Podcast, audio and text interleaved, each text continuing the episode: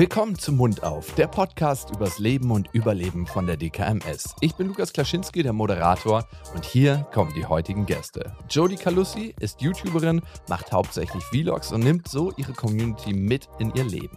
Jodie ist schon seit vielen Jahren als Stammzellenspenderin bei der DKMS registriert. Heute trifft sie auf Luca. Sie hat im Alter von elf Jahren die Diagnose Blutkrebs bekommen. Als nach der ersten Behandlung die Krebszellen zurückkamen, brauchte sie eine Stammzellenspende, um zu überleben. Sie verbrachte so mehrere Monate in fast vollständiger Isolation und musste zwischenzeitlich sogar für zehn Tage ins künstliche Koma versetzt werden. Luca, du hast eine sehr außergewöhnliche, ich will es fast schon sagen, krasse Geschichte. Blutkrebs als Kind. Das ist schon hart, oder? Ja, klar. Also ich war da mit elf und wie du schon sagst, ich war ein Kind. Also krasse Lebensveränderung. Hm. Wollen wir uns hinsetzen und ein bisschen darüber sprechen? Klar, die sehen ja auch mega bequem aus. Die das stimmt. Wir haben ja auch schon mal einmal Probe gesessen. Wir wissen schon, dass wir uns hier sehr wohlfühlen ja, und sehr Fall. frei über alles sprechen können. Natürlich nicht nur über deine Krankheit. Heute soll es nicht nur darum gehen, aber natürlich auch. Wollen wir damit vielleicht direkt starten auch? Ich weiß ein bisschen was von dir. Wir lernen uns heute gerade erst kennen. Also die Zuschauer heute können quasi auch zuschauen, wie zwei Leute sich kennenlernen. Ist auch voll spannend. Normalerweise Podcasts sind ja immer eher so gemacht mit Leuten, die sich schon kennen, so die schon so cozy miteinander sind und wir beide, wir tasten uns jetzt ein bisschen aneinander an, aber ist schon sehr sympathisch auf jeden Fall. Ich glaube, es wird ein schönes Gespräch. Deswegen soll es nicht nur um deine Geschichte gehen, sondern auch um unser Leben ein bisschen. Du hast ja vielleicht auch ein paar Fragen an mich. Ich weiß es nicht. Vielleicht auf jeden auch. Fall in irgendeiner Art und Weise interessant. ich hoffe es. Aber erstmal vielleicht dieses Thema, was ich von dir weiß, dass du mit elf die Diagnose bekommen hast, Blutkrebs. Und dass du heute hier sitzt, heißt, du hast es geschafft, da rauszukommen. Und den Weg von da bis da, wollen wir den einmal kurz aufgreifen, von was passiert ist, wie ist das alles passiert? Meine erste Frage, selbstverständlich, wie hat man überhaupt gemerkt, dass irgendwas schief läuft? So wann war so der Punkt, wo man sagt, wir müssen jetzt mal testen, ob da vielleicht irgendwas was waren so Symptome vielleicht? Ja, also so eindeutige Symptome hatte ich an sich nicht. Ich war halt ein bisschen abgeschlagen. Ich habe nicht mal so gespielt, so. Also ich war noch in der Grundschule in der fünften Klasse. Hm.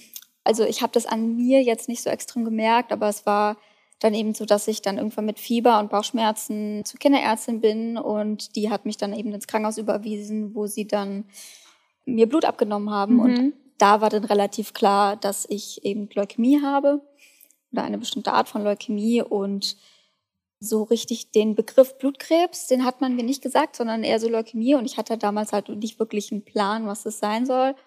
Und ich erinnere mich halt noch relativ gut daran, dass die Ärzte mir dann halt auch so ganz in so einer langsamen, behutsamen mm. Stimme gesagt haben, ja, das bedeutet auch, dass du dann mindestens ein halbes Jahr nicht zur Schule gehen kannst.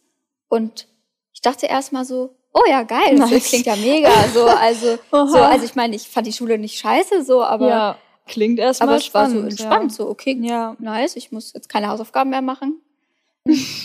genau, und dann ging es ja doch relativ schnell, dann doch irgendwie dann ans Eingemachte und. Mhm. In welchem ja. kann man sowas sagen? Ich habe ich hab leider tatsächlich fast gar keine Ahnung von mhm. Blutkrebs. Toi, toi, toi zum mhm. Glück. Ich hatte sehr wenig Berührungen in meinem Leben überhaupt mit Krebs. So. Mein Opa hatte weißen Hautkrebs. Mhm. Und das ist ja wirklich jetzt nicht so dramatisch. So zum Glück habe ich da echt wenig Berührung mit. Aber gab es so ein Stadium, in dem du warst am Anfang? Konnte, kann man das irgendwie so sagen, dass es schon, oder gibt es das bei Blutkrebs gar nicht unbedingt? Also ich glaube, so genau gibt es das nicht. Also mhm. mir wurde halt gesagt, dass ich sehr, sehr viele Krebszellen schon mhm. hatte, so. Aber so richtig in Stadien wird es, glaube ich, nicht eingeteilt. Beziehungsweise ich war eben noch ein Kind. Ich habe jetzt, was da medizinisch abging, ja. habe ich vielleicht mehr Ahnung als andere aber jetzt auch nicht so viel. Also war schon ja so, dass ich das gemerkt habe. So, ich hatte halt schon irgendwie ein paar körperliche Beschwerden, aber mhm. ich meine, das, was einen ja auch richtig fertig macht, ist ja dann eigentlich eher so die Behandlung, mhm. eben die Bestrahlung mhm. und äh, die Chemotherapie. Deswegen, und es verschwimmt halt auch sehr viel, weil Krankenhausalltag eben sehr monoton ist. Warst du dann auch über lange Zeit im Krankenhaus? Hast äh, du da gelebt so richtig? Also ich möchte jetzt nichts vorwegnehmen, aber ich nenne es immer ganz gerne die erste Runde, weil, ne, also. Oh, ähm, okay, ich verstehe schon. Ja, ja. In der ersten Runde war das halt eher so in Blöcke unterteilt und ich war, glaube ich, maximal 14 Tage am Stück mhm. auf der Kinderklinik. Mhm. Aber, also ich war eben auch viel zu Hause, aber war dann eben auch so, dass ich dann immer tagsüber dann eben für irgendwie Antibiotika oder doch mal dann eine längere Chemo mhm. ins Krankenhaus musste, aber dann nicht auf die Station, sondern nur in die Tagesklinik. Und mhm. das war dann auch sozusagen okay. Aber. Also warte mal, erste Runde mhm. heißt, du hast zweimal Krebs?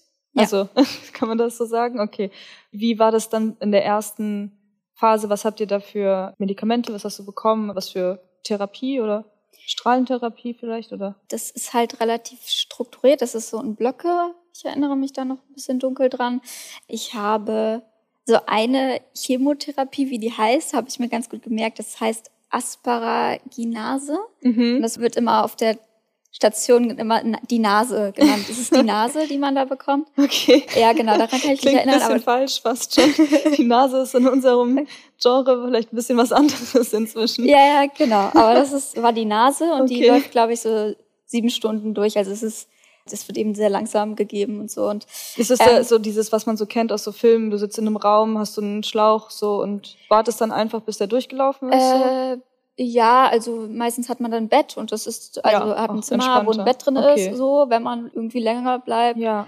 Und dann ist da meistens eben dann noch ein anderes Kind drin, weil mhm. das ist halt nur die Tagesklinik so und dann chillt man da so und schaut irgendwelche Filme.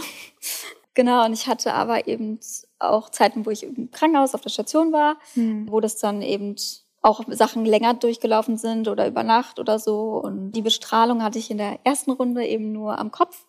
Strahlung war auch so eine Sache, das war ein bisschen, bisschen merkwürdig, weil man ist ja halt so festgeschnallt, man hat so eine Maske auf, die ist so, mm. das man kann halt durchgucken, da sind halt so Löcher für die Nase, aber man darf sich halt nicht bewegen und deswegen mm. ist man da wirklich so festgeschraubt im oh, Prinzip. Wie gruselig. So ja, es richtig ist auch wirklich gruselig und es klingt richtig weird, ja. so, aber ich hatte auch ein großes Problem mit der Bestrahlung, weil ich die Strahlen gerochen habe.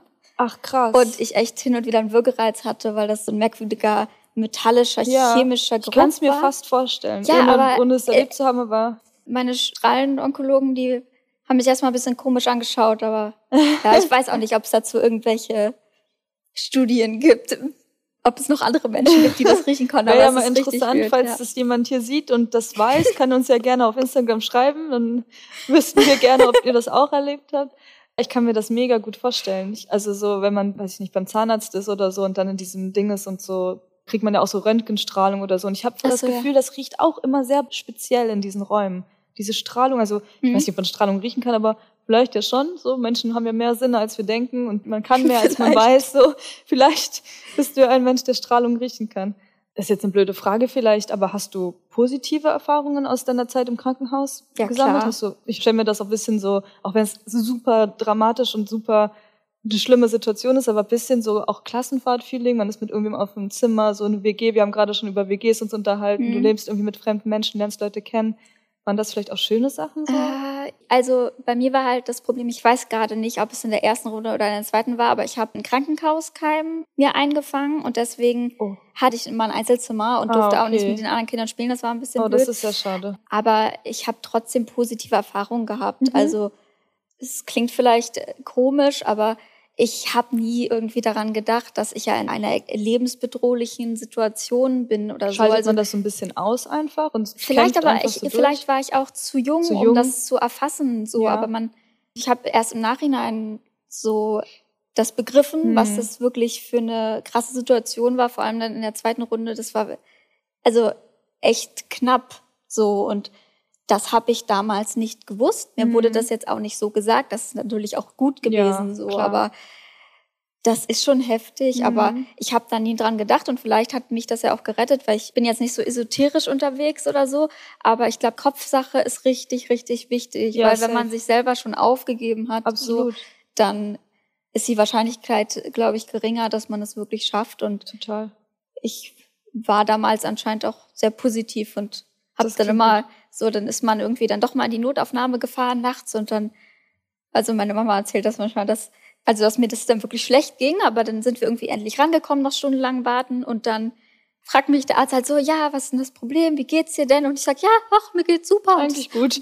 Ja, ja, also einfach diese normale Antwort. Ja. So, was, was kann echt viel bewirken. Ich bin, also wo du gerade so spirituelles Thema ja. erwähnt hast, ich bin ein bisschen in diesem spirituellen mhm. Thema und sehr in so Gedankenmanifestation und sowas. Mhm. Und ich glaube da extrem krass dran, ja. dass man mit seinen Gedanken alles eigentlich steuern kann, was man möchte. Und wenn du halt nicht glaubst, du bist todkrank und alles ist schrecklich, sondern mhm. eher in diesem positiven Gedanken ja. gut bist, dann ist es voll gut für deine Seele, für deinen Heilprozess, für alles. Also so, ich bin mir ziemlich bewusst, dass, wie ich gerade schon gesagt habe, wir Menschen können mehr, als wir denken. Und da Manifestation ist voll, voll das große Thema.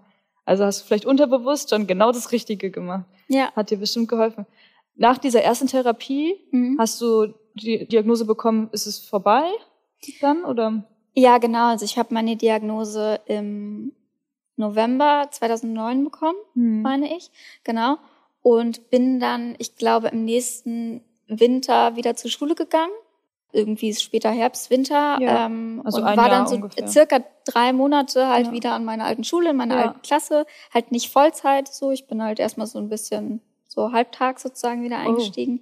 Oh. Okay. Und dann sind wir am Nikolaustag 2010, weil ich öfter dann mein Blut testen musste, sind wir mhm. hin und da wurde an mir und meiner Mama dann gesagt, dass es wiedergekommen ist. Und shit. Kannst du dich noch erinnern an den Tag? Ja, also es war so ein bisschen gemischte Gefühle. Also mhm. es war natürlich irgendwie scheiße, aber ich hatte, glaube ich, auch so ein bisschen das Gefühl, okay, ich komme jetzt wieder in, in ein Umfeld, was ich gut kenne, weil natürlich hat es einen schon verändert. Ich meine, ja, ich war so damals, Alter. damals war ich ja trotzdem die meiste Zeit meines Lebens nicht krank, mhm. aber trotzdem war das so ein bisschen, okay, ich kenne mich da aus, mhm. ich bin da nicht anders als die anderen, weil das hatte ich davor dann schon so ein bisschen in der Schule. Mhm. Also hast du so ein Gemeinschaftsgefühl im Krankenhaus fast schon bekommen? Mm, nicht Gemeinschaftsgefühl, aber es ist einfach ein Umfeld, was ich kenne. Ich kenne die ja. Ärzte, ich kenne die Schwestern, die da ja. sind, ich kenne die Pfleger. Ich habe da so meine, also meine Leute, es, ist, es klingt auch ein bisschen komisch, aber man hat da dann doch mehr Kontakt zu erwachsenen Menschen als zu Kindern. Ja. Im Nachhinein, wenn ich dann mal so gefragt habe, meinte meine Mama auch schon, dass ich dann doch irgendwie danach schwere depressive Phasen hatte. Aber ich kann mich nicht erinnern. Ich habe extrem viel verdrängt. Mm. Ich weiß nicht, ob das irgendwie wiederkommt oder so. Also zum Verarbeiten. Ja, aber es ist also ich kann mich daran nicht erinnern, dass ich jemals wirklich ja. depressiv war. Ich kann mich halt an Zeiten erinnern, wo ich sehr viel Cortison genommen habe und dann ist man halt so ein kleines Wutmonster, also so ein bisschen, weil ja, es gibt so verschiedene Nebenwirkungen bei Cortison, ja. die schon ein bisschen heftig sind und krass. Aber so im Prinzip klingt es eigentlich voll schön, wenn du so erzählst, also klar, viel verdrängt, so, aber mhm. dass du erstmal jetzt nur von den positiven Dingen sagst, du hast die Diagnose bekommen, aber der erste Gedanke war, ach, dann kann ich wieder zu meinen Leuten zurückkommen. Das ist mhm. eigentlich voll schön. So habe ich dich auch voll wahrgenommen, so von Anfang an, so sehr positiv und so, obwohl man sowas durchgemacht hat oder vielleicht sogar dadurch, hast du so eine Lebensfreude irgendwie in dir und so eine Positivität. Das ist voll schön, das ist voll ansteckend. Das ist richtig, richtig nice. Also freut mich voll, dich kennenzulernen jetzt heute hier. Dankeschön. Ähm, wie ging die Geschichte weiter nach der Hiobs-Botschaft?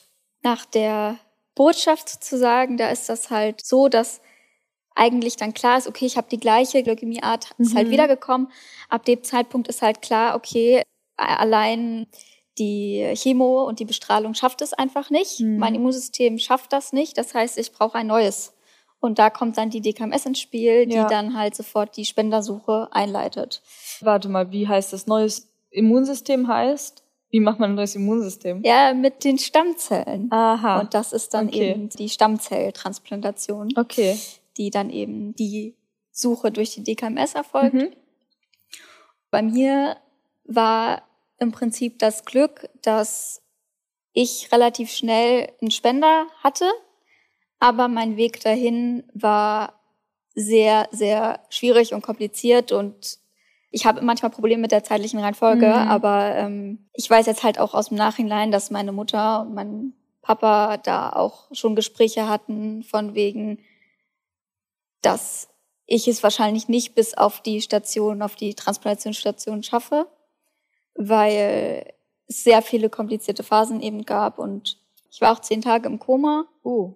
Einmal. Das ist eigentlich auch eine Geschichte, die ich ganz gerne als Volontär bei der DKMS erzähle manchmal mhm. so, dass es in Hollywood-Filmen ist ja so, dann ist da jemand im Koma und dann für ein Jahr oder so und dann springt er auf und springt aus dem Fenster, mm. weiter geht's so und ballert noch irgendwo rum so oder ich musste laufen neu lernen, ich konnte Nach noch nicht mal ein Wasserglas halten so wow. natürlich ich war vorher nicht die Sportskanone, ja. wenn man da irgendwie auf der Station liegt und ja. man hat trotzdem Physiotherapie und so ein bisschen wenigstens ja. und das war das war schon krass also so auch so verschiedene Erfahrungen, die man da macht. So, ich hatte auch so Entzugserscheinungen danach, wenn man aufwacht, weil das Schlafmittel, man ist davon abhängig. Und dann, Warst du im künstlichen Koma? Ja, genau, okay. ich war im künstlichen Koma und dann muss man davon sozusagen wieder wegkommen. Clean das, werden. Das ist mir auch im Nachhinein erst klar geworden, was es überhaupt war, was für Reaktionen, so Schüttelfrost und überall juckt's und ja, ganz komisch und heiß und kalt und und es ist sehr merkwürdig. Man erfasst das ja auch gar nicht so als Kind. Das ist mhm. dann eher so die Nachverarbeitung. Mhm. Im Koma, du bist eingeschlafen, aufgewacht oder hast du so dieses, was man so sagt, manchmal hört man seine Leute oder irgendwas? Also ich hatte da das Story? jetzt nicht. Okay. Aber ich weiß, mein Papa hat mir ein Buch vorgelesen mhm. zum ich meine, zweiten Mal, er hat es mir schon mal vorgelesen, dann während ich im Koma war noch einmal und danach noch einmal. Also es gibt mhm. ein Buch. Ich kann mich da jetzt nicht dran erinnern. Und aber was auch ganz schön ist, meine Mama hat in der Zeit Tagebuch geschrieben und ich habe das immer noch. Ja. Also sie hat es mir dann gegeben ja. in diesen zehn Tagen und dass du es nicht verpasst. Genau, einfach, einfach so. Wie schön. Ja. Das ist eine süße Idee. Ja, eine lustige Geschichte daraus ist, dass sie, also was heißt lustig, ist auf dem Krankenhausgelände vom Virchow-Klinikum in Berlin. Mhm da wurde sie in der Zeit von einer Krähenmama angegriffen. Oh nein. Ja, auf dem Gelände. und hat sie das so hingeschrieben und hat dann irgendwie, also weil die Krähen, wenn die brüten, dann sind die halt super aggro. Ja, und lustig. das hat sie da eben drin verewigt und dann wurde das irgendwie abgesperrt, dieser Baum mit Band und so, dass man da nicht mehr drunter durchgeht. das ist total ja. verrückt, dass du diese Story gerade erzählst. Ja. Gestern habe ich mit einem Freund telefoniert, der wohnt auch in Berlin und der war spazieren und der hat ein Schild gesehen und hat gesagt, hey, ich sehe gerade ein Schild, das ist voll verrückt, hier steht Achtung Krähen. Und wahrscheinlich ist es genau da gewesen. Da standen irgendwie so mehrere Schilder Vielleicht. und er hat dann voll Angst gehabt, dass er auch von der Krähe angegriffen wird. Ja, das ist ja sehr lustig. Ja. Habe ich auch noch nie von gehört und jetzt gleich zweimal hintereinander. Also manchmal mhm. ist das Universum einfach verrückt, dass es einem so ah. gibt. Zu lustig. Mhm. Jetzt waren wir im Koma. Mhm. Was ist Aber dann kurz. passiert? Ich habe es dann irgendwie geschafft, auf die Station zu kommen mhm. und ähm, weil du gesund äh, bist weiterhin oder weil nee, jemand gefunden wurde? Beides. Also okay. es muss auch jemand gefunden werden, meine ich. Aber es hat auch was mit dem, in welchem Stadium ja. gerade dein Blutbild ja. ist. Also wo sind gerade deine Zellen, wie viele hast du, was okay. ist krebszellenmäßig. Was läuft da? Und auf der Station ist dann aber auch so, dass sozusagen das Ziel auf der Station ist, dein Immunsystem so weit runterzudrücken, dass du das Transplantat annehmen kannst. Mhm. Also du wirst halt bombardiert auch nochmal mit Ganzkörperbestrahlung. Da ist halt ähnlich wie mit der Kopfbestrahlung. Halt, du hast sozusagen du darfst dich überhaupt nicht bewegen und bist da halt so eine halbe Stunde in so einem Ding drin und mhm. naja, aber eben auch krasse Chemotherapie, damit im Prinzip alles platt gemacht wird, was dein Immunsystem so hat oder deine Zellen und bei der Chemotherapie und bei der Bestrahlung ist ja vor allem das Problem, dass die ja alle Zellen einfach killen platt und nicht nur werden. die Krebszellen. Ja. Und dann war ich halt irgendwann so weit und auf dieser Station ist vielleicht auch nochmal interessant, diese Knochenmarktransplantationsstation ist so, dass man in einem Zimmer ist und man darf nicht rausgehen. Mhm. Und ich war da drei Monate. Oh. Also es ist auch so, man darf Besuch bekommen, aber sehr wenig von Gleichaltrigen. Vor allem von Erwachsenen und die müssen dann immer ihre Straßenklamotten, müssen sich immer umziehen in so die typische Krankenhauskleidung, ja. diese blaue. Ja. ja. Um dich zu schützen, weil genau. dein Immunsystem so schwach ist gerade. Genau, ich ja. darf halt nix so Gar abbekommen. Nix. Also ich glaube, gelüftet durfte auch nicht oh werden oh und so. Also es war halt so, aber die hatten, glaube ich, gute Luftfilter. Und auch ein gutes Upgrade war, es gab bessere Fernseher als auf der normalen Kinderkrebsstation. Top. Das war top. Ja, top. Genau. genau, das äh, war auch sehr wichtig. da ist eben wichtig, dieses Stadium, in dem dann die Zellen so niedrig gedrückt sind, dass man das Transplantat dann bekommen kann. Und als ich dann eben den Punkt erreicht hatte, ja. konnte ich dann auch das Transplantat bekommen.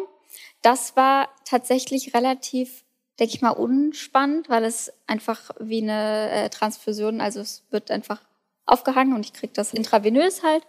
Und ich meine, dass ich zuerst, ich glaube, ich habe irgendwie Mario Brothers auf dem DS gespielt, glaube ich. Und dann bin ich eingepennt. Also Geil. das ist, das ist der großartige Moment, auf den alle gewartet haben und Luca schläft oder spielt Nintendo DS. Eigentlich das, ein guter Tag. Ja, Muss man jetzt mal ganz ehrlich sagen, ja, das war ein guter Tag. Auf jeden Fall. Es gibt auch Bilder von mir, wo ich da so ein bisschen gelangweilt und dann, ja, ja. Hast du das damals als Kind verstanden, was das jetzt bedeuten könnte? Oder war das auch eher so, ach, macht ihr mal?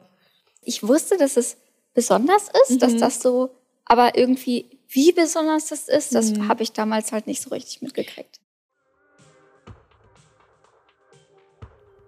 In den letzten zehn Folgen Mund auf, der Podcast übers Leben und Überleben, haben wir viele Schicksale kennengelernt. Zum Beispiel das von Felix. Er ist ähnlich wie Luca auch sehr jung an Blutkrebs erkrankt. Ich wusste irgendwie, dass was Schlimmeres war. Als es dann hieß, ich muss direkt in die Klinik kommen, es ist ein Notfall, hatte ich so das erste Mal in meinem Leben wirklich Angst. Felix hat es aber geschafft und den Blutkrebs besiegt. Die komplette Folge gibt es jederzeit zum Nachhören hier auf eurer Lieblingspodcast-Plattform. Auch Maries Blutsbruder hat den Kampf gewonnen. Marie hatte zweimal Stammzellen für ihn gespendet und vor wenigen Monaten kam es dann auch zum ersten Treffen zwischen ihr und ihrem Blutsbruder. Es ist ein ganz großes Geschenk, eine ganz große Bereicherung für mich.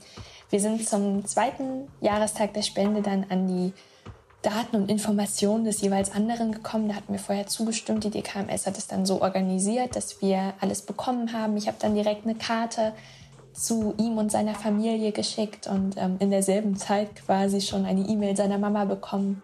In Deutschland ist es so geregelt, dass der erste Kontakt zwischen SpenderInnen und EmpfängerInnen frühestens nach zwei Jahren möglich ist. Je nach Land sind diese Bestimmungen aber komplett unterschiedlich.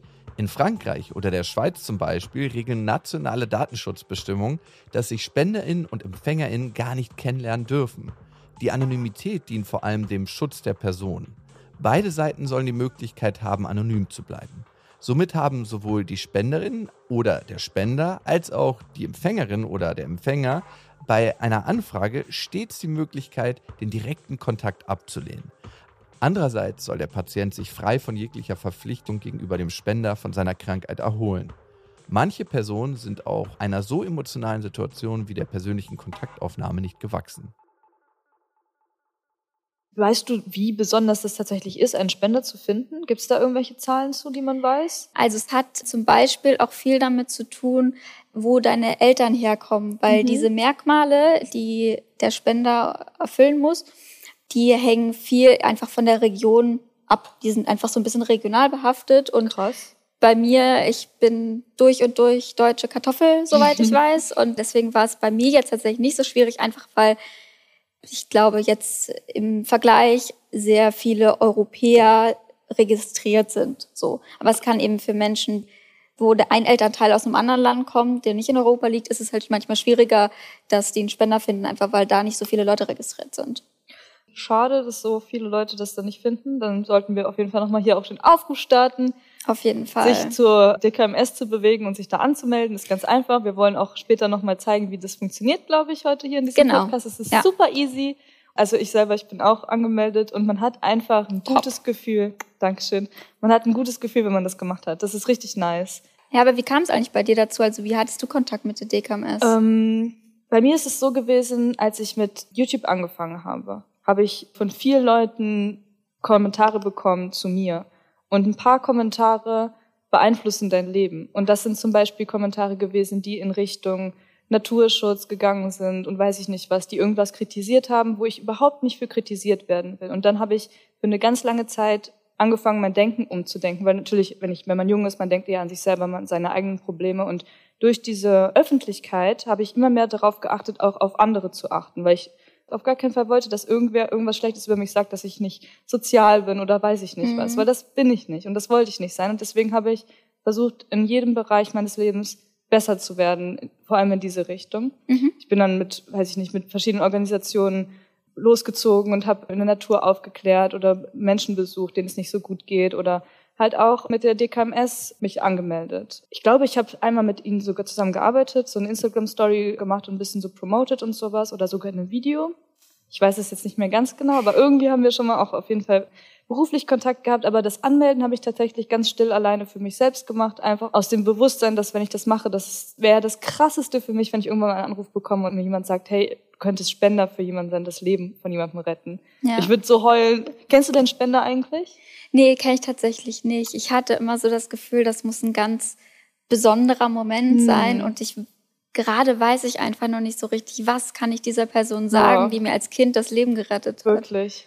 So, also natürlich würde ich jetzt nicht sagen, wenn ich weiß, dass eine Frau war. Mhm. Also wenn sie mich jetzt kontaktieren würde, dann würde ich niemals sagen, nee, dafür bin ja. ich jetzt noch nicht bereit. Aber ja, sozusagen diesen Schritt zu machen, deinen Lebensretter kennenzulernen, ja. ist schon ganz schön krass. Oh, also übertrieben krass. Ja. Das muss sehr überwältigend sein. Aber Auf hast du es vor, es irgend, also ja klar, also es ist außer Frage, dass ich das irgendwann mal vorhab, aber ja. eben mit Zeit. Gerade noch nicht. Ja. Ja, gibt's noch genug andere Sachen zu verarbeiten. Das, da ja, hast du noch klar, Zeit, das zu machen. Aber auch so. Man möchte ja auch genug emotional sein oder mhm. so und ja, naja. Wobei, da wird dir wahrscheinlich auch keiner irgendwie einen Strick draus drehen, wenn du einfach so bist, wie du bist. Ich glaube, ja. darum geht's nicht. Also, was rauszuholen, noch mehr Emotionen, als man hat oder so, macht ja auch keinen Sinn. Aber ey, nach deiner Zeit, aber ich persönlich als Spender würde mich so krass freuen, wenn ich die Person auch kennenlernen ja. könnte und so. Weiß nicht, ich ja. würde heulen den ganzen Tag. Ich könnte jetzt schon heulen. Wirklich komplett alles raus. Ja, aber das ist ja auch so interessant, wie in unterschiedlichen Ländern wird es auch anders gehandhabt mit dem Spender kennenlernen. Zum Beispiel in Frankreich darf man absolut keinen Kontakt aufnehmen. Krass. Kann natürlich sein, dass man soll nicht emotional daran gebunden sein, der Person dann vielleicht nochmal zu helfen, wenn nochmal eine Spende mhm. notwendig ist. Das kann nämlich auch passieren. Ja. Könnte man dann den gleichen Spender nochmal nehmen? Genau, das, das, das kann sein. Ich weiß jetzt nicht, wie da die Wahrscheinlichkeit ist, dass man das denn schafft oder so. Also ich ähm, hatte auch Kontakt zu Menschen, die auch, wie ich war, ein Kind mhm. oder vielleicht ein bisschen älter, aber die es zum Beispiel nicht geschafft haben, mhm. weil der Krebs eben doch zu oft wiedergekommen ist. Und ich kann mir vorstellen, dass es für doch einen Spender, der eigentlich vorher nicht Kontakt damit hatte, denn doch sehr. Ja, sehr emotional, sehr, sehr ja, krass. Eben. Kann schon was zerstören, auf jeden ja. Fall. Wenn man es gar nicht weiß, dann kann man sich einfach vorstellen, ach ja, es hat sofort alles super geklappt und ich habe wem gerettet und dann ist das Leben schön. Ja, aber das kriegt man tatsächlich, die Information, wenn man gespendet hat, die kriegt man, also nach, ich glaube, ein paar Monaten kriegt man dann schon die Information, Aha. ob die Person überlebt hat, es geschafft hat. Ja. Äh, das schon, aber eben diese irgendwie das wirklich kennenlernen in Person, halt. das ja, äh, wird eben abstrakter. ein bisschen diese zwei Jahre, das liegt vielleicht auch daran, dass sozusagen umso weiter weg die Transplantation ist oder dass man krank war, mhm. umso geringer ist die Chance, dass man es nochmal bekommt. Also bei mir ist die Chance jetzt sehr gering. Wie, wie lange ist es schon vorbei jetzt bei dir? Also ich hatte letztes Jahr tatsächlich mein zehnjähriges nice. Jubiläum von der Transplantation. Das war ziemlich cool. Und ähm, das war tatsächlich auch so ein bisschen der Anstoß jetzt.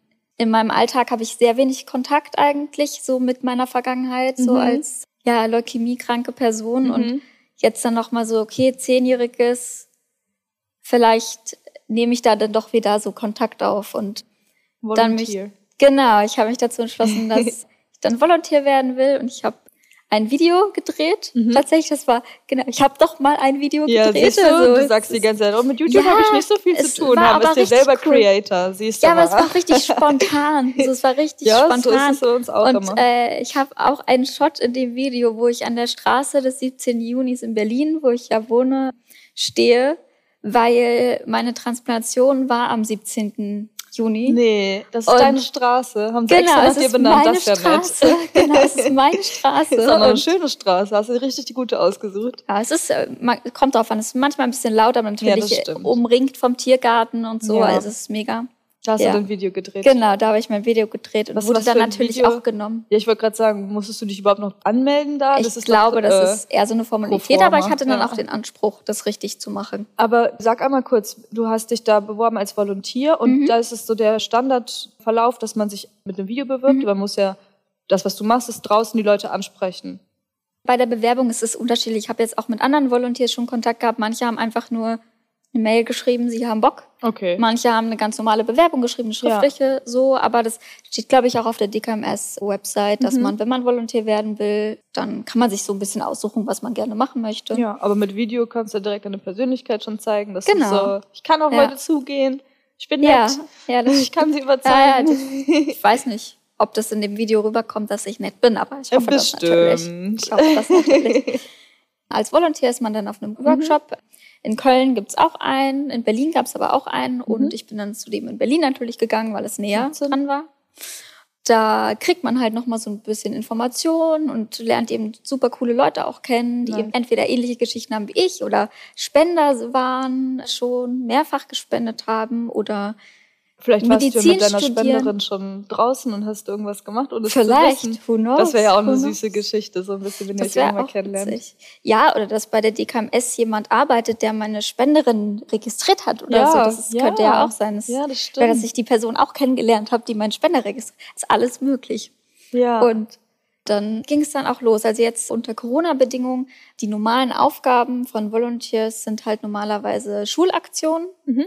Dass eine Schule sich bei der DKMS gemeldet hat, die gerne eine Veranstaltung machen möchten, eine Informationsveranstaltung mit danach registrieren. Das ist eben gerade so ein bisschen anders als normalerweise gewesen, dass das online stattfindet. Ja. Das heißt, man baut das so ein bisschen ein in seinen Alltag. Man kann über eine App schauen, okay, welche Schulen haben angefragt, wann habe ich denn Zeit und so. Und dann macht man es eben online. Man sitzt da dann eigentlich zu Hause vor seinem Laptop und hat dann so eine PowerPoint, die halt irgendwie nochmal alle Fragen klärt. Das sind eben die meist Oberstufenschüler. Ähm, mhm. Ab wie vielen Jahren darf man sich überhaupt registrieren? Ab 17. Okay. Also aber man wird erst ab 18 sozusagen in die Datenbank ah. aufgenommen. Das ist so ein bisschen ab 17 kann man sich registrieren lassen, okay. weil dann geht sozusagen kein Tag verloren. Also ja. Also theoretisch könnte man an seinem 18. Geburtstag dann angerufen werden, dass man als Spender anfragt. Ja. Und Darum je früher geht's. ist auch besser. Wenn man jung ist, hat man ja immer noch ein bisschen mehr Energie und noch ein bisschen mehr den Willen, so ja. die Welt zu retten. Vielleicht, vielleicht. dann ist es gut, dass man sich mit 17 schon anmelden kann. Ja, ja klar, natürlich. Dann macht man da eben so Vorträge und klärt Fragen oder so. Und das ist eben so der normale Job. Schön. Jetzt gerade fangen wir auch wieder an, richtig an Schulen zu fahren. Das muss mhm. dann halt ein bisschen mehr geplant werden. Aber hin und wieder haben wir dann halt auch andere Aktionen. Also zum Beispiel war ich jetzt vor kurzem auf der Insel Fehmarn. Das ist an der Ostsee. Und da gab es ein Surf-Festival. Und nice. da haben wir vier Tage lang ordentlich registriert und das war auch richtig cool. Cool. Da habe ich auch gesehen, dass es echt spannend ist, auf Menschen zuzugehen, ja. die vielleicht noch nie davon gehört ja. haben oder vielleicht noch irgendwie ein paar Bedenken haben oder mhm. so. Und dann merkt man so, was es einem gibt, wenn man wirklich mit den Menschen redet mhm. und die dann auch ein Stück weit überzeugt und die deswegen sich registrieren. Das ist, so, das ist unglaublich. Das ist auch ja. wirklich was Schönes, was ich auch der Welt zurückgeben kann, weil mhm ich darf nicht spenden.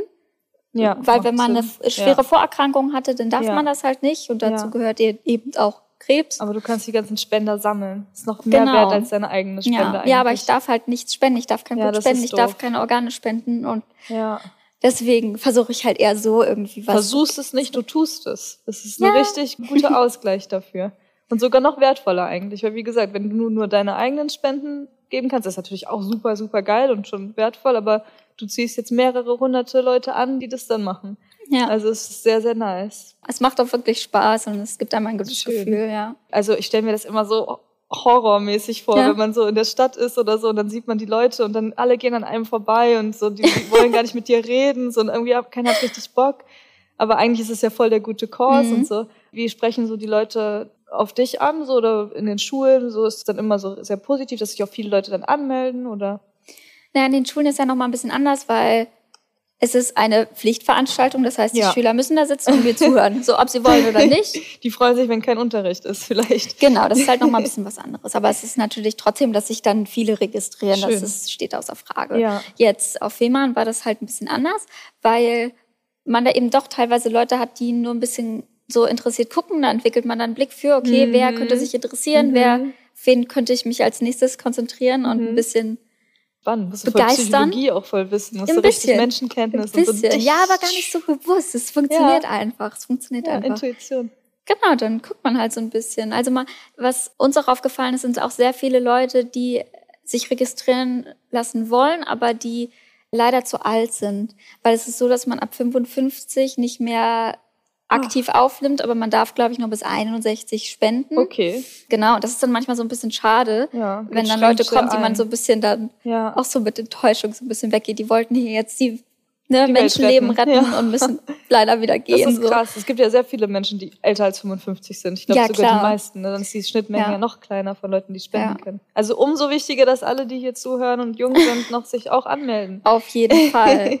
Natürlich entwickelt man dann auch bei solchen Aktionen so ein bisschen so einen Blick für, mhm. aber es ist dann manchmal auch ein bisschen gruselig, wenn man dann auf so eine so eine leicht ja, ne? angetrunkene ne? Gruppe von jungen Menschen losgeht und die dann mit so was Ernstem belabert. Also man ja. muss halt auch so ein bisschen den Dreh rauskriegen, okay, auf was könnten die ansprechen, was schreckt die jetzt nicht unbedingt ab, mhm. so. Und dann gab es aber auch sehr schöne Gespräche einfach cool. so. Und ich bin dann halt auch eine Person, die dann halt auch dann mal knallhart sagt, so, ich würde hier nicht stehen, wenn nicht jemand Selbstloses mir das Leben gerettet hätte. Und ihr habt heute die Möglichkeit dazu. Ja. Und ja, das ist das, ja. das Allerbeste daran, wenn du sagst, dass die Leute, die da so als Volunteers sind, so auch viele Geschichten haben und ja. so. Wenn du deine Geschichte erzählst, da kann einfach auch dann keiner mehr Nein sagen. Gibt's ja auch keinen Grund.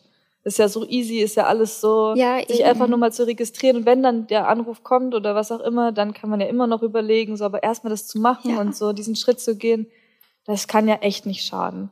Ja, auf jeden Fall. Vor allem, also die häufigste Frage eigentlich oder die häufigste Angst mhm. ist eben, dass es ja zwei Stammzellenentnahmeverfahren gibt und eben die meist gebrauchte 90 Prozent der Fälle ist es eben peripher. Das heißt, es funktioniert halt wie so eine Dialyse, also es wird rausgewaschen mhm. aus dem Blut. Davor haben die Leute meistens nicht so Angst. Das klingt relativ entspannt, ist es ja. eigentlich auch. Also ich habe auch auf Instagram hat die DKMS ja oft auch so Geschichten von eben Spendern und eigentlich liegt man dann einfach so entspannt in so einem Stuhl so und dann kommt es hier raus und da kommt es wieder rein und die Perfekt. Stammzellen werden rausgefiltert. Also eigentlich ganz easy. Klingt echt easy, wirklich.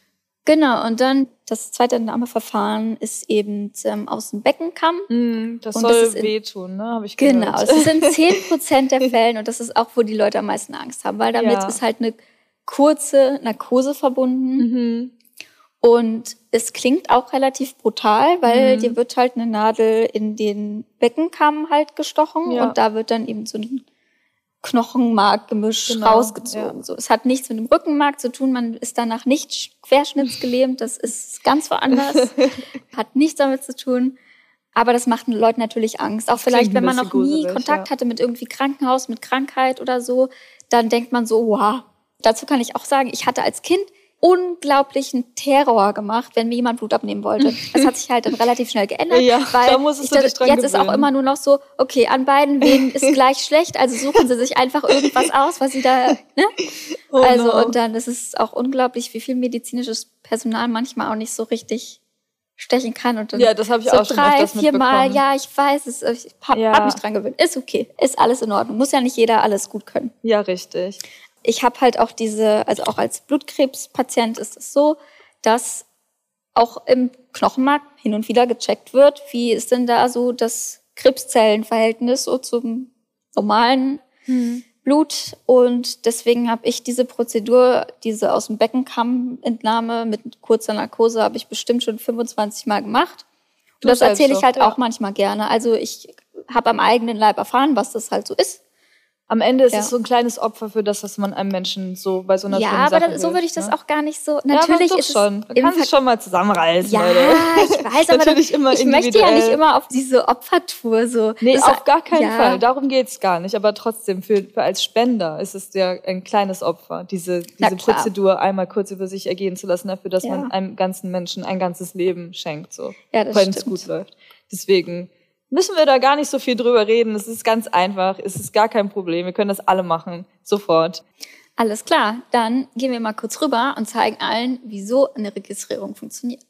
So, wie ich sehe, wir haben hier schon zwei kleine Testkits. Ja, nicht Briefe Testkits, das war komplett das falsche Wort. Das hat mich jetzt schon an diese Zeit gerade erinnert, aber wir wollen natürlich nichts testen wir wollen uns registrieren. Wie heißt das denn? Hat das ein Registrierungskit? Ja, ich denke mal, ja, genau. Das kommt ja dann mit der Post an. Genau. Ich kann mich noch daran erinnern, als ich mich damals angemeldet habe. Ich habe das super easy gemacht, einfach übers Internet. Man trägt da seine Daten ein bisschen ein und kriegt dann genau dieses Ding hier nach Hause. Kennen wir alle inzwischen, aber ist so viel weniger schlimmer als für den Grund, für den wir das alle kennen.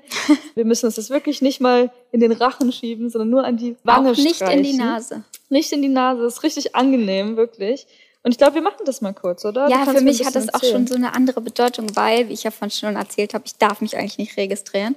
Und jetzt als Volontär, ich habe schon so viele Menschen gesehen, die sich registriert haben. Mm. Jetzt ist es so ein bisschen, bisschen cool. So ja, vielleicht, vielleicht schmeckt das ja nach Erdbeer oder so. Mm, I doubt it, aber vielleicht. Mal, mal gucken, mal gucken. Genau, dann können wir ja noch einmal kurz erklären. Genau. Es ist so, es gibt hier drei Stäbchen Und die muss man alle drei benutzen. Und eins kommt rechts in die Wange für eine Minute, reibt man das so ein bisschen doller, also nicht Es geht nicht um doll. den Speichel, das muss man vielleicht auch sagen, steht hier auch mit Ausrufezeichen, Genau, sondern es geht um die Schleimhaut und um die Zellen, also nicht einfach drauf spucken oder mit der Zunge, sondern wirklich an der Wange reiben, sonst bringt das Ganze alle gar nichts, ne? Genau. Ja, und das können wir mal machen, ne? Genau, dann, also links, rechts, links, links. und Und dann fangen wir an? noch rechts, links. Okay, dann fangen wir rechts an. Okay. Auf Plätze, fertig. Schmeckt's nach Erdbeer? Ich stelle mir das einfach vor, dann funktioniert das. Ah, das ist auf jeden Fall auch sehr schön. Bisschen Ah. was von Zähneputzen. Man streichelt Ich habe gerade ein bisschen so Schokolade gegessen. Ich hoffe, wenn ich das rausziehe, ist es jetzt Meinst nicht du, super da sind auch. Haarmerkmale drauf? Gute Frage eigentlich. Nein. ja, ja, okay. Also, das haben wir jetzt eine Minute lang gemacht. mhm. Dann können wir das trocknen lassen. Genau, das ist nass ganz da wichtig. rein ist vielleicht nicht so die beste Idee. Ja, genau, das Trocknen ist ganz wichtig. Könnt ihr euch zu Hause auch ein Glas holen, wo das dann drin trocknen kann. Dann müsst ihr das nicht so professionell halten, wie wir das hier tun. Dann kommt die andere Seite. Genau, links. Also same, same. Mhm. Nur anders. Das schmeckt jetzt nach Banane, habe ich Mhm. mir überlegt. Ja, ja, merke ich auch. Aha. War nicht nach komischer, künstlicher Banane, sondern richtig wie Banane. Richtig echte Banane, so Ja. aus so Madeira oder so, da wo die auch echt wachsen. Ah, Das am besten. ja, Ja. Wusste ich nicht. Nee, Mhm. Obst und Gemüse aus den Ländern zu essen, wo es wirklich wächst, ist einfach ein anderes Game. Du wirst nie wieder Bananen von hier essen, wenn du da mal eine Banane gegessen hast. Ich esse eigentlich auch nicht so viele Bananen. Echt ich mag nicht? Bananen eigentlich gar Ah, nicht so sagen so viele, Banane ist so gut, aber die, die hier sind, sind nicht so gut tatsächlich, weil die werden so früh gepflückt, da haben die gar keine Nährstoffe. Egal, darum Okay. geht's halt nicht. Eine Minute ist vorbei, wir können uns Mhm. gut unterhalten währenddessen. Super, Ja. da geht die Zeit schnell vorbei. Und was machen wir mit dem letzten, wenn ich rechts und links habe? Genau, das ist so ein bisschen überall, also auch so hier so, bei der Lippe, hier. Ah, Und auch da oben und so überall. ne? Ja, okay, alles klar. Wir fangen an. okay. Nach was schmeckt das jetzt? Ups. Mm, Bubblegum. Natürlich. Bisschen weg von den natürlichen Sachen. Das Ja. könnte ich mir am ehesten tatsächlich vorstellen bei diesen Dingen. Bubblegum, vielleicht ist das eine gute Geschäftsidee für die KMS, Ja, dass hey, die nach was schmecken. Leute, ruft uns an, wenn ihr das kaufen wollt, die Idee. Ja. Patent und so. So, lalala. Eine Minute ist vorbei. Mhm. Zwei Minuten sind auch vorbei. Wir haben es Ist das schön so? trocknen lassen. Ja, ja, na genau. Wir haben jetzt noch mal zwei Minuten, die getrocknet. Alles ist trocken, super trocken. Und dann steckt man es einfach rein, macht es zu, schickt es ab, oder? Genau, wir können das ja, Ja. auch mal machen, einfach vormachen, wie cool das ist. Und dann hat man hier so ein Klebedings. Zack. Tada! Und weg. In die Post. Und das war's auch Also schon. ich glaube, die kommt noch mal irgendwo anders hin und dann in die Post. Also in einen Umschlag. Wahrscheinlich, ja. Ja. Also Leute, so einfach ist es, sich zu registrieren. Ihr müsst noch nicht mal auf der Straße mit irgendwem quatschen. Ihr könnt einfach im Internet euch registrieren und dann kriegt ihr dieses Ding. Das ist, wie lange haben wir jetzt gebraucht? Wenn wir wirklich eine Minute gemacht hätten, eins, zwei, drei, fünf Minuten, dann ist es schon vorbei. Es tut nicht weh. Es kann nur Leben retten, niemandem schaden. Also bitte ich euch vom Herzen, euch zu registrieren, euch das zu überlegen. Ohne dass irgendwer sich mal da registriert hätte, würdest du jetzt auch nicht neben mir stehen. Auf jeden Fall. Und das wäre so ein Verlust für die ganze Welt. Und es gibt so viele. Menschen, die es auch noch verdient haben, gerettet Ja. zu werden, ein weiteres Leben führen zu können. Und wenn wir schon mal einen Teil dazu beitragen können, so easy, dann sollten wir das alle machen. Ich hoffe, ihr seid dabei und ich hoffe, ihr hattet viel Spaß bei unserem kleinen Talk. Wir hätten noch so viel weiterreden können. Ich glaube, es Mindestens gibt noch tausend Stunden. Stunden, Ja. die wir noch mehr über alle Themen reden hätten können, aber dafür reicht die Zeit heute nicht. Vielleicht sehen wir uns ja an einer anderen Stelle nochmal für einen Podcast zusammen oder Ja. was auch immer. Man läuft sich immer zweimal über den Weg, mindestens. Mindestens. Deswegen danke fürs Zuhören und wir sehen uns dann bald beim Spenden. Alle Infos zum Spenden findet ihr auch nochmal zusammengefasst auf dkms.de. Vielen lieben Dank an Luca und Jody, dass ihr unsere Gäste wart und danke an euch fürs Zuhören. Abonniert diesen Podcast gerne auf Spotify, Apple Podcast, Amazon Music, Deezer und allen gängigen Podcast-Plattformen. Auf Apple Podcast und auch auf Spotify könnt ihr den Podcast auch bewerten. Und ich sage bis zum nächsten Mal hier bei Mund auf, der Podcast übers Leben und Überleben.